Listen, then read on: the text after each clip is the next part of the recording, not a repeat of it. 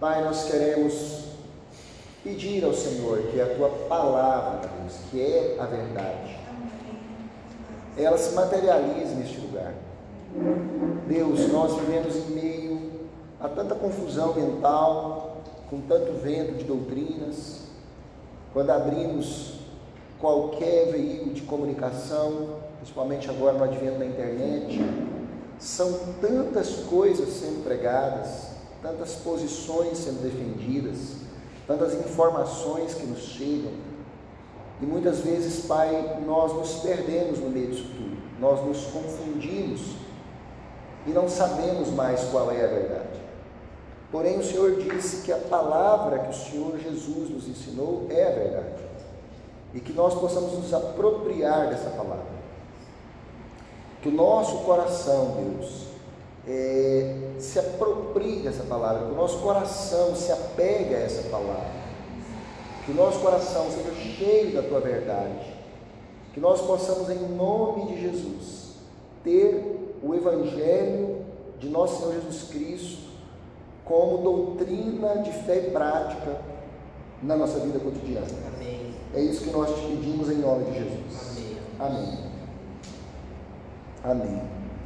Bom, irmãos e irmãs, a nossa tentativa, quando nós vamos ler a Bíblia aqui, falar da Bíblia, sempre é a tentativa de, manter, basicamente duas coisas. Primeiro, manter a verdade, porque muitas coisas que a gente fala, todos nós já ouvimos em algum momento, mas essa questão de ficar lembrando o tempo inteiro os ensinamentos é importante. Essa era uma prática do povo judeu e é uma nossa, da igreja cristã, repetir, repetir e repetir e repetir de novo, né? Então lembrar dessas verdades. E a segunda é aprender novas coisas. Porque na medida que a gente vai estudando também a Bíblia, a gente não só relembra o que a gente já sabe, mas a gente também é, aprende coisas novas. Eu, esta semana, fiquei meditando sobre algumas coisas que eu não sei se é fácil até de eu expressar para vocês, de nós entendermos juntos, mas eu espero que Deus nos dê graça para que a gente entenda o máximo possível. É, para você entender melhor, eu queria lembrar de dois, duas, duas coisas importantes. Uma é do texto do Lewis. Lewis diz no Cristianismo Puro e Simples que ele acha estranho as pessoas perguntarem a ele sobre Deus e toda vez que eles vão explicar, que ele vai explicar, as pessoas falam, está ficando complicado demais. E aí ele diz o seguinte, fala, bom, mas peraí, mas não poderia ser diferente tendo em vista que você está falando de Deus, você está pensando no Criador, você está pensando é, na, na mente que sabe tudo, que tem tudo, que coordena tudo, que controla tudo, que projeta tudo. Você está pensando no, em algo inexplicável à mente humana. Então, de fato, tem um aspecto de às vezes ser difícil de entender. E por isso a necessidade de estudo. O que, que o próprio Cristo vai falar? Examinai as Escrituras, porque julgais ter nelas a vida eterna. Não é um chamado só para ler, é um chamado para examinar, para estudar, para buscar conhecer, para dominar essa verdade. Então, de fato, as questões da Bíblia, teológica, às vezes são complexas. A salvação é muito simples, é uma questão de fé. Eu acredito em Jesus Cristo como meu Senhor e Salvador, pronto. Essa fé que nos dá é o próprio Deus, então acaba ficando fácil que ninguém está aqui porque escolheu a Jesus. Pelo contrário, nós estamos aqui porque fomos escolhidos, porque o Espírito de Deus agiu em nós de alguma maneira e a gente está aqui hoje porque a gente fala, bom, acredito sim, acredito na Bíblia, acredito no Evangelho, acredito no Espírito Santo. Então essa parte aí de crer no Senhor e de ter a salvação é um aspecto simples, porque é feito por Deus. Agora entender essas coisas, entender como Deus age, as coisas de Deus, a teologia, nem sempre é tão simples. Daí eu lembro de algo que o Onésio, certa vez, há muito tempo, me disse, nunca esqueci. Ele falou para mim assim: é, nós somos apenas girinos falando sobre baleias azuis. Para mim, são das ilustrações mais fantásticas que eu já ouvi é, no que se refere a entender as coisas de Deus. Porque imagine essa situação: dois girinos, pequenininhos, ali naquela condição dele, vê uma baleia azul e um começa a tentar explicar para o outro o que, que é a baleia azul. É mais ou menos, irmãos, se nossos cachorros pudessem apenas falar, não pensar, que eles tivessem exatamente o raciocínio que eles têm, e eles tentassem explicar o nosso raciocínio, a nossa mente. Imagine é, é, esses seres desprovidos de inteligência, porque eles têm traços de inteligência, eles não têm o mesmo nível de inteligência que nós. E se eles tentassem explicar uma equação diferencial? Imagine um cachorro tentando resolver eu que sou da área de exatas, né, aquelas coisas complexas, né? imagina um cachorro tentando resolver. Vamos, vamos baixar, vamos baixar o nível, vamos pensar na equação de segundo grau. Pronto. Uma equação de segundo grau. Equaçãozinha de segundo grau, forma de pasta. Imagina o cachorro tentando entender aquilo. Cara, por mais que ele se esforce, por mais está muito além dele, está em outro patamar, está em outro nível, está em dois mundos muito diferentes. Né? Mas é isso que é importante, a, a, a mente de Deus, né? a Bíblia questiona quem poderá conhecer? Quem poderá conhecer? Então essa conversa que a gente faz nos cultos é uma tentativa de conhecer essa mente de Deus. A gente não conhece na totalidade. Mas a gente tem que procurar conhecer. Lá em Oséias, né, fala: conheçamos e prossigamos em conhecer o Senhor. Lá também Oséias diz: meu povo perece porque lhes falta o conhecimento. Conclusão: a Bíblia nos chama, mesmo este sendo um desafio enorme, cachorros resolver equações diferenciais, girinos falar sobre baleias azuis, mas mesmo assim o desafio ser grande, Deus nos chama para compreender. E nós já vimos em outros momentos que Ele nos deixou quem? O Espírito Santo, que pode nos revelar a verdade. Bom, e nós estamos falando sobre a encarnação de Cristo. E eu queria refletir sobre o seguinte, o seguinte aspecto. Ah, essa mensagem da encarnação, do Cristo que encarnou, do Deus que virou homem, do Deus que veio à terra, do Deus que nasceu ali de uma virgem, do Deus que morreu na cruz. É, era é uma mensagem que já foi tão repetida, tão repetida, tão repetida, que tem dois mil anos que está sendo repetido, que a gente ouve isso e a gente tem uma certa apatia a gente fala assim, Deus encarnou. Ah, beleza, já, já ouvi falar disso, é, encarnou mesmo. Né? Mas a gente não, às vezes, consegue compreender a dimensão disso. E aí, o primeiro desafio nosso é tentar pensar nos textos da Bíblia que falam deste impacto. Lembra, por exemplo, em João 8, quando Cristo fala que é Deus, Filho de Deus, eles pegam pedras para matar Jesus? Ah, não, ficou doido. Não, agora ele ficou louco em matar. Ele está tão doido você morrer. Esse é o impacto. Porque, gente, como você pensa em Deus? Ainda mais, ainda mais hoje, que nós conhecemos algumas coisas do cosmos, do universo, sabe, essas dimensões estratosféricas. O Deus que criou isso tudo, porque o que diz lá? No princípio era o Verbo, e o Verbo estava com Deus, e o Verbo era Deus. Então imagine Deus criador de tudo isso. Vira um homem como nós, limitados. Ele vem no Cristo, encarna, a encarnação de Jesus. Ela é algo que a mente humana não consegue entender. Porque quando você fala de carne, você está falando do humano, da matéria. E eu não sei se você consegue perceber essa dimensão. Uma coisa é a criatura, a outra é o criador. Imagina essa cadeira. Eu crio a cadeira, tenho condição de aprender essa técnica para criar essa cadeira. Aí depois eu nasço cadeira. Eu viro cadeira, certo eu sou a cadeira. É isso, é o Criador e a criatura. O Criador é muito superior a tudo isso, é muito além de tudo isso. A gente precisa dimensionar esse negócio. E por que que esse Criador vem como criatura? Aí que é o livro, para revelar a criatura o Criador. Não sei se você entende isso.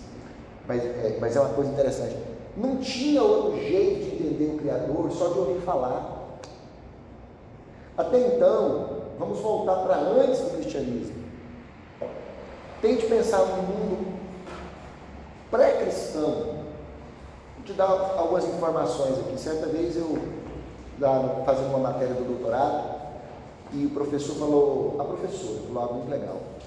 E pelo que eu entendi, ela não é uma cristã, mas ela falou algo muito legal sobre o cristianismo. Ela falou assim: olha, antes do cristianismo, ela dizendo, ela dizendo, eu entendo a dimensão da importância do cristianismo enquanto filosofia. Porque antes de Cristo a vida não tinha valor, a vida humana. Então, antes de Cristo, no mundo pré-cristão, o que importava era o meu clã. Então eu tinha lá a minha cidade, eu tinha lá o meu reino, eu tinha lá a minha família, depende da época que nós estamos falando. Mas pense, por exemplo, é, se, se, Cristo não tivesse vindo, o que queria interessar para o Brasil hoje seria domínio, e que os outros povos eram invadidos e mortos, como Roma fazia. Roma entrava no lugar, matava quem quisesse matar e não tinha nenhum remorso, não tinha nenhum valor aquelas vidas. Aquelas vidas humanas não tinham valor. Ou seja, o homem não tinha condição de entender o Criador sem que ele virasse criatura. Ele precisava ser espelho. Cristo, o Jesus da Bíblia, o Jesus do Evangelho, ele precisava se tornar um espelho para eu olhar e falar: ah, é assim que Deus age, ó. É dessa forma que ele age. A conduta de Deus é essa. Ah, o que ele espera de mim é o que Cristo fez agora. Quando a mulher adúltera pega do ato de que a lei dizia mata. E o Cristo fala assim: não, tudo bem, ninguém, seus acusadores não te mataram, também não, não vou te matar. Vá e não peques mais. Então é assim que ele trata o pecador, ele trata com perdão, é assim que ele trata o leproso que vem a ele, é curando, é assim que ele trata o morto, ressuscitando, é assim que o Evangelho trata o eunuco lá em Atos, é, dando a ele a oportunidade de conhecer o Evangelho. Então a materialização, Cristo encarnado, ele vem porque a criatura só conseguiu entender o Criador a partir da encarnação. Antes, o mundo, mundo como um todo, não conseguia compreender muitas questões espirituais que foram reveladas em Jesus. Não conseguia. Nós ainda não conseguimos compreender claramente, mas nós já estamos bem além, porque Cristo trouxe revelações novas e poderosas. Sabe, para mim, eu, eu, gosto muito de música, de literatura e tal, e para mim o Renato Russo, na música Índios, ele tem um vislumbre do que significa encarnação. Porque ele fala assim: a música Índios fala sobre o processo de colonização dos índios brasileiros, como é que eles foram tratados. E aí ele tem uma frase na música que ele diz assim: como que o mesmo Deus, ao mesmo tempo, é três, e esse mesmo Deus foi morto por vocês. Não é maldade deixar o Deus assim tão triste? O que, é que ele está dizendo? Ele está dizendo o impacto do Evangelho chegando para os índios. Os índios não entendiam. Como é que um Deus é três? E outra coisa, como é que você mata um Deus? Porque o que, que era um Deus para os índios? Era um Deus. Não podia matar. Não tinha jeito de matar. Era impossível matar. Então, quando vem falando para eles, Pai, Filho, Espírito Santo, que foi para a cruz, que morreu, não faz sentido nenhum. Mas a encarnação de Cristo trouxe sentido para isso. Porque ainda que lá no Evangelho, onde a Edna leu, aqueles guardas tenham ganhado dinheiro para mentir, para dizer que Jesus não ressuscitou, nada pôde impedir os discípulos que viram a morte, aliás, antes disso, que viram o nascimento, a encarnação, a manifestação da palavra encarnada, a morte e a ressurreição. Irmãos, quando nós saímos dos evangelhos e entramos em Atos, nós vimos aqueles caras totalmente energizados pelo poder de Deus, porque após a ressurreição, eles têm certeza da encarnação. Até então, muitos daqueles discípulos viam Cristo e ainda tinham dúvidas: será que é mesmo? Será que de fato ele é Deus encarnado? Mas quando ele vence os grilhões da morte, como Paulo disse, onde está a morte, a sua vitória? Acabou. Hora que eles percebem que Cristo de fato venceu o poder da morte, que ele triunfou sobre a morte, aquilo incendeia o coração daqueles discípulos.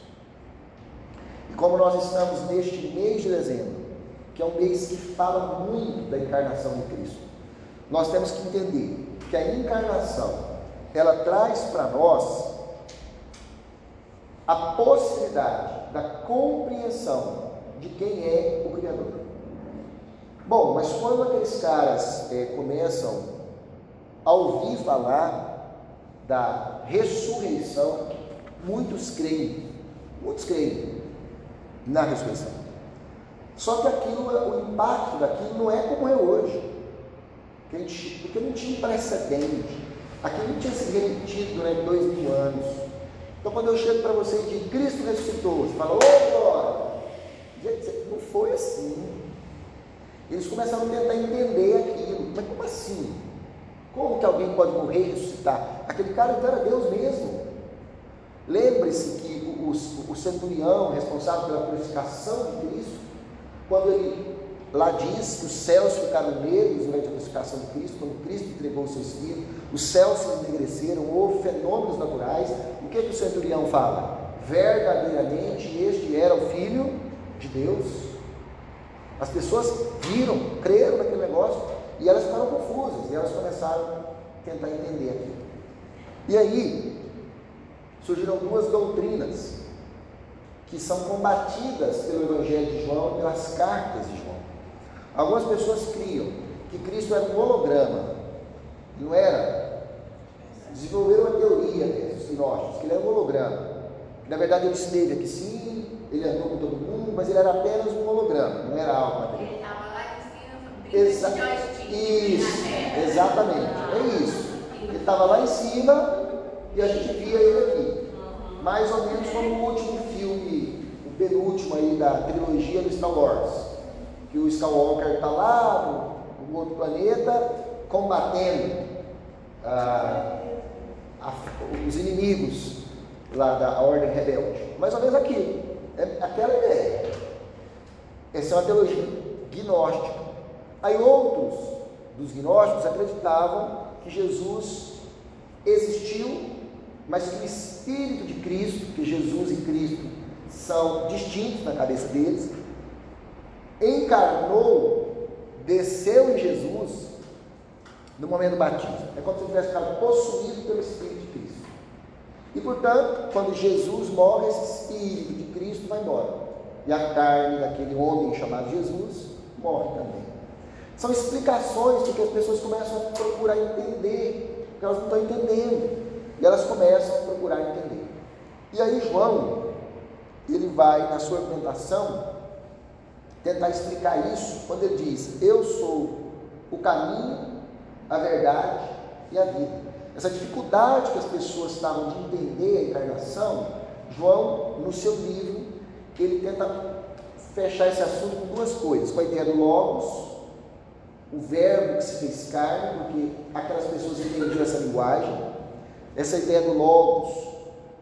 O Logos é como se fosse uma mente, tudo controla as, é, em alguns momentos da filosofia grega, não era entendido como uma, per, uma personificação, como uma persona, como um ser, mas era uma entidade que tudo pensava. Essa, essa teologia do Logos já existia. E eles conectavam esse Logos com Deus. Então já havia um entendimento naquele povo de que existia uma mente superior que controlava tudo. É por isso que João vai dizer: e o Verbo se fez carne. Sabe, é como se ele chegasse e falasse: ó, sabe esse logo que vocês acreditam? Que está aí, que controla tudo, que pensa tudo? É esse Jesus aí, ó. Ele encarnou. Essa mente que criou tudo, que pensa tudo, que controla tudo, ela é este homem que vocês estão vendo.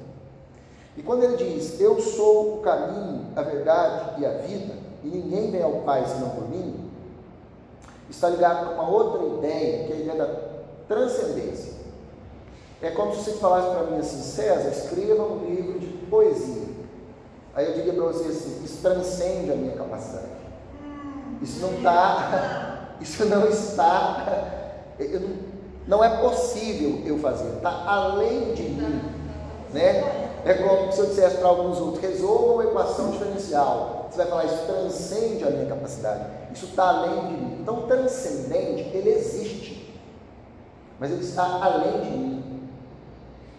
E os, esses caras acreditavam é, em três coisas, que é o que, que eles acreditavam ser Deus. Uma definição para Deus. O que, que é Deus para esse povo? Para eles é tudo que é bom, tudo que é belo e tudo que é verdadeiro. Então, para eles, tudo que é bom, tudo que é belo e tudo que é verdadeiro completa Deus. Só que bom, belo e verdadeiro são transcendentes. E depois vai ser explicado um filósofo alemão chamado Immanuel Kant. O, o que, que vai acontecer? O que, que é esse transcendente? Quando você diz que algo é belo, ele não é a encarnação da beleza. Quando você diz que algo é bom, ele não é a encarnação da bondade. E quando você diz que alguém disse a verdade, ou que existe uma verdade, ela não é a verdade completa. Então, João vai dizer para eles, fala, olha, tudo isso que vocês sempre queriam entender, e que para vocês está lá no campo transcendente, o belo, o bom e o verdadeiro, isso encarna em Cristo. Se você olhar a tríade aqui, caminho, verdade e vida, tem a ver com esses três conceitos. Verdade está aqui, né? Então, bom, belo e verdadeiro. A verdade está aqui. O, o belo tem a ver com a vida, porque a vida é bela. O que a gente é, experimenta como essência de vida tem a ver com a beleza. E o caminho tem a ver com o que é bom. Então, João está dizendo para essas pessoas: para vocês desfrutarem do bom, do belo do perfeito, vocês precisam se conectar a Jesus. E aí eu queria refletir sobre esse bom, belo e perfeito para nos estimular o seguinte: irmãos, tudo que nos distancia do belo, do bom e do perfeito nos leva para junto aliás, para longe de Cristo. Todas as nossas ações, atitudes, comportamentos que produzem coisa contrária ao belo, ao bom e ao verdadeiro, está nos distanciando de Deus. E aí acontece uma outra questão teológica que nos influencia muito até hoje, a questão da renúncia. Porque as pessoas começam a pensar assim: bom, então como que eu não vou produzir na minha vida coisas contrárias ao bom, belo e verdadeiro? Renunciar. Então, renunciar. É óbvio que o cristianismo fala de renúncia. O cristianismo fala de renúncia. Mas parece para alguns cristãos, ou em algum momento da teologia cristã, a renúncia passou a ser foco da vida cristã. E isto torna o cristianismo algo que eu não quero. Porque se a essência do cristianismo é a renúncia, as pessoas não querem renunciar. Porque renúncia, se é só renúncia, isso me faz sofrer. Isso não me deixa viver uma vida de prazer. E criou-se também o conceito de ser cristão é estar longe do prazer. Isso tudo é uma mentira. Porque se Deus não quisesse que nós tivéssemos prazer, Ele não teria nos dado papilas gustativas. Ou seja, a gente não ia sentir sabor, Nem cheiro. nem cheiro, não é? Nem tato. Espera aí, gente, se você olhar o próprio corpo, ele está constituído com um monte de coisas, e nesse caso a Kelly poderia explicar melhor que ela, que é bióloga, que nos dão prazer. Deus não quer nos privar do prazer. Deus não quer apenas que eu leve uma vida de renúncia. Preste atenção por quê? Porque renúncia é uma atitude passiva. É só eu não fazer. E essa não é a proposta do cristianismo. A proposta do cristianismo não é eu não fazer. C.S. Lewis diz o seguinte no seu texto, O Peso da Glória. Ele fala assim, ele está falando da época dele, 1940, 1930.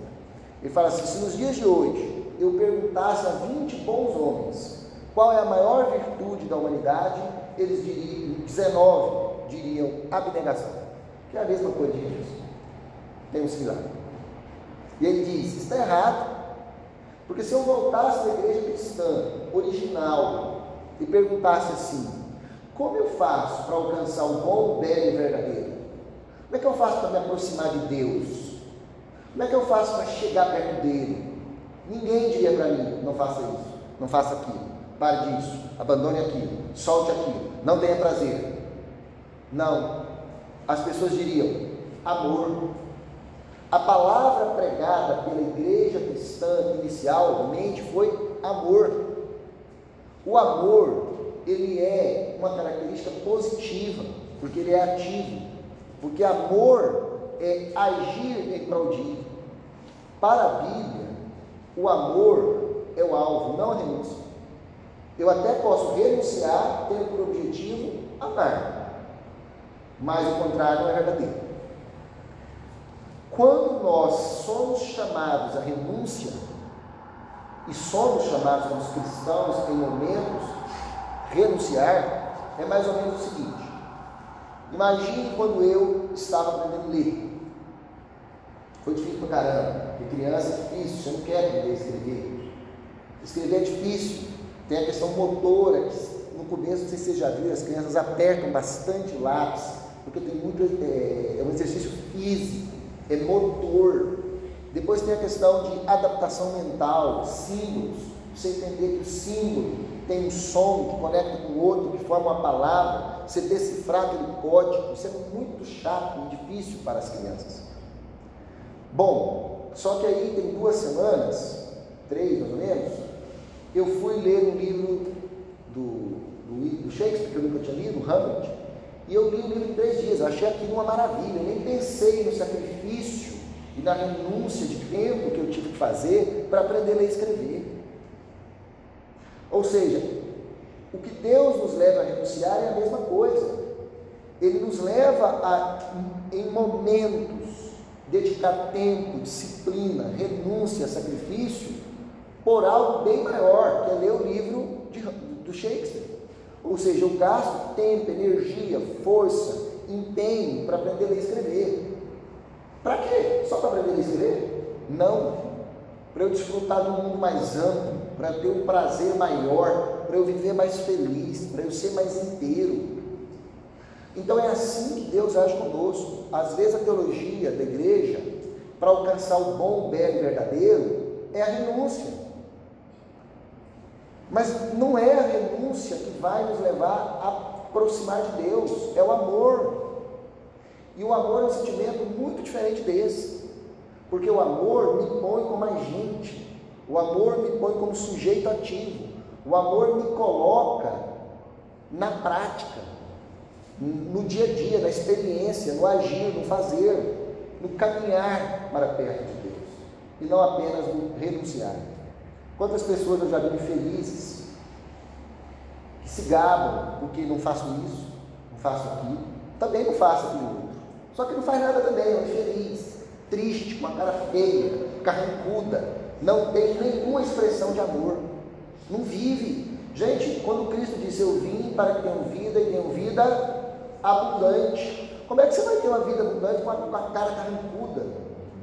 Com um monte de não pode, com um evangelho de cerca, sofrendo, porque aprendeu que não pode, não pode, não pode.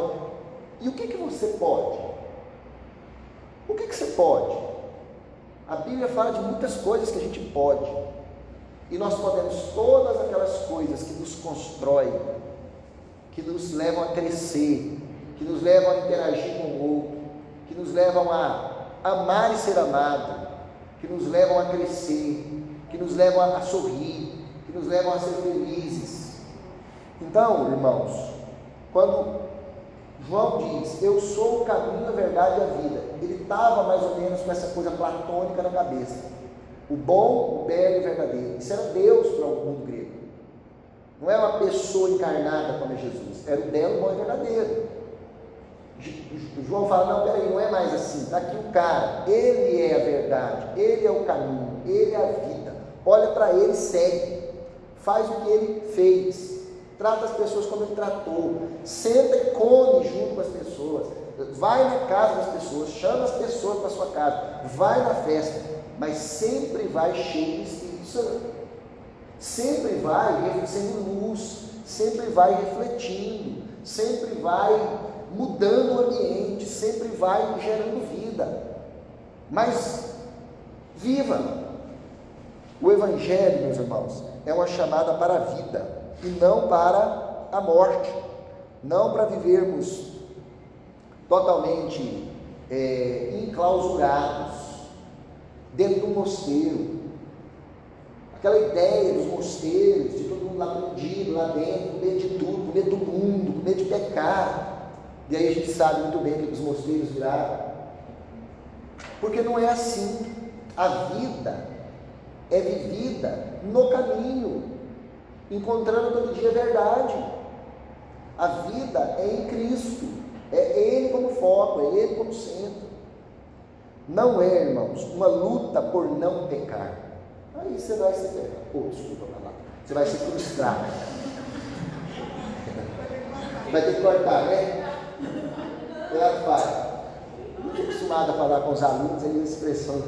Você vai se frustrar, porque se o seu alvo é não pecar, você não vai conseguir.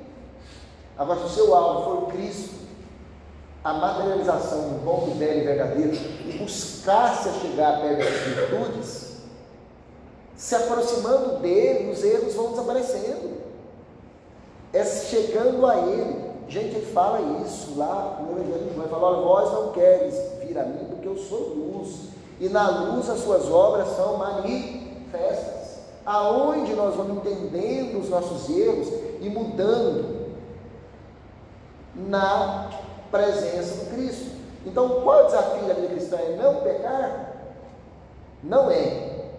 Eu fui ensinado assim também. Aí a gente cheio de medo, de, de, de, de, de coisa. Paranoico. Gente, tem gente que não consegue ser feliz com nada. Porque tudo ele acha que está pecando e ele tem medo. Ele vive debaixo de culpa. Qual é o desafio da vida cristã? É ser cristão. Gente, o que é ser cristão? Pequeno Cristo.